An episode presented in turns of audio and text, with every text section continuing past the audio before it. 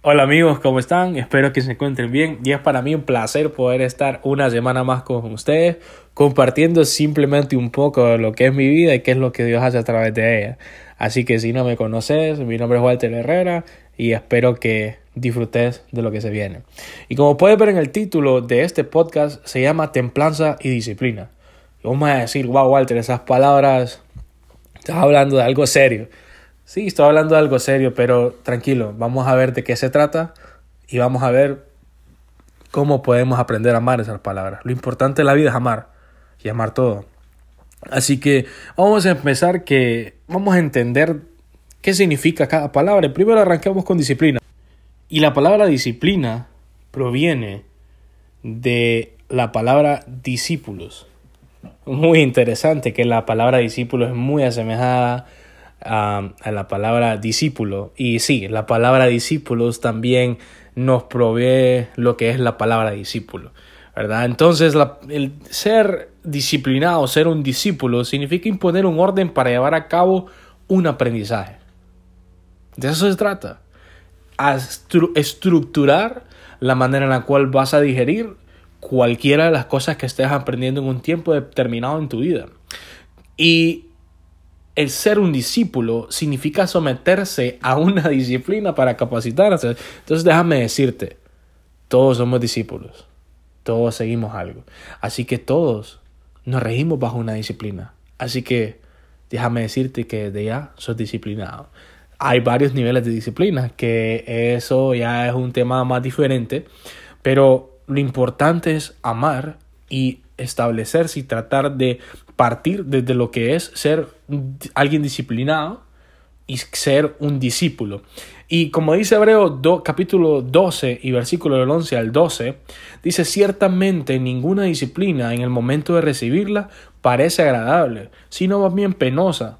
Sin embargo, después produce una cosecha de justicia y paz para quienes han sido entrenados por ella. Por tanto, renueven las fuerzas de sus manos cansadas y de sus rodillas debilitadas.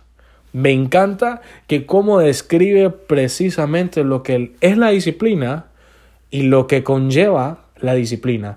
Y arranca diciendo, tranquilos, entiendo que la disciplina puede causar hasta pena.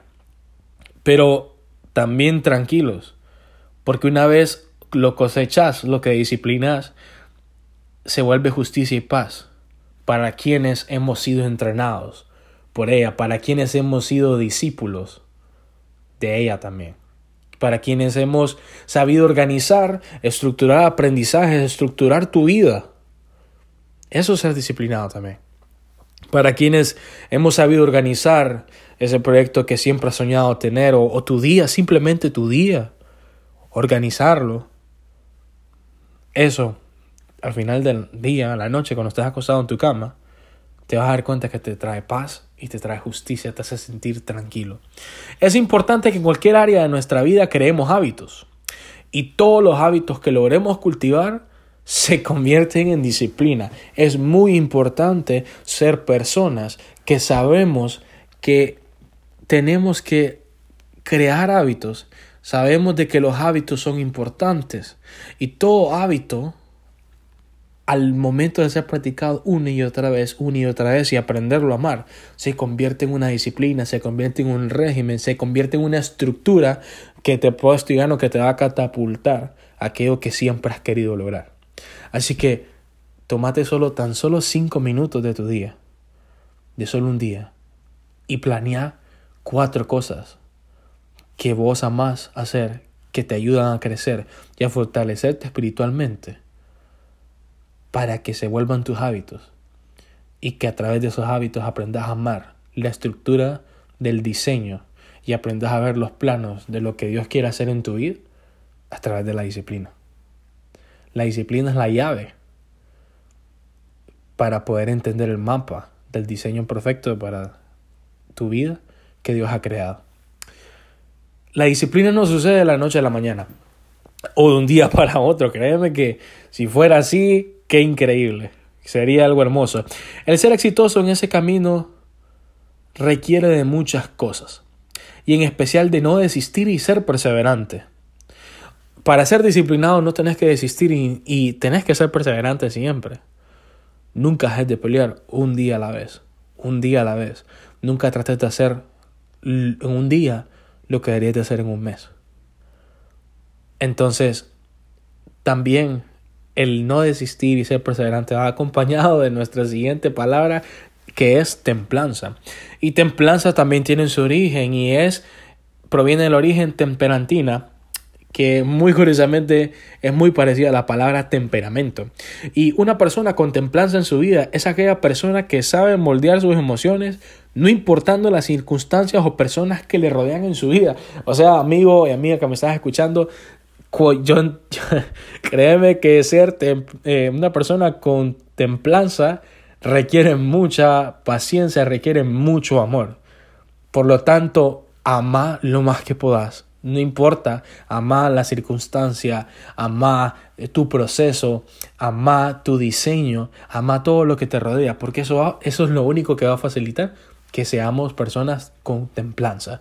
Y la templanza es aquello que te va a ayudar al día de mañana que cuando haya un problema alrededor tuyo, o alguna situación muy complicada alrededor tuyo, o alguien te está hablando mal, o alguien simplemente te haga una indirecta, como decimos vulgarmente, simplemente trates de solucionar el problema de la manera más imparcial y tranquila. Tenés que permanecer, perdón, parcial. Tenés que permanecer al margen.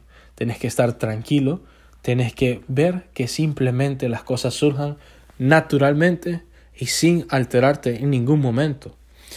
Moldear, la templanza moldea tu carácter. Eso es clave.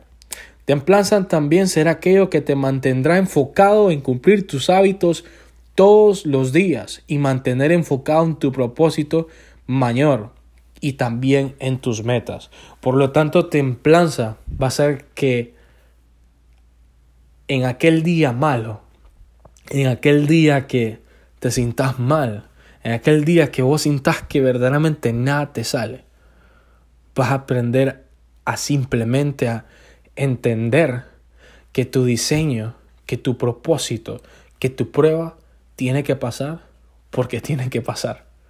O la pasas o la pasás. Esa es la cruda verdad de, las pruebas. Simplemente la vas a pasar. No importa. Lo que pensemos son cosas que tienen que pasar para que podamos llegar a la meta. Hay que pasarlas. Hay, no ha habido ninguna carrera que se haya ganado sin correrse. Todo tiene su sacrificio. No puedes ganar una maratón si no la corres. No puedes correr si no te ejercitas.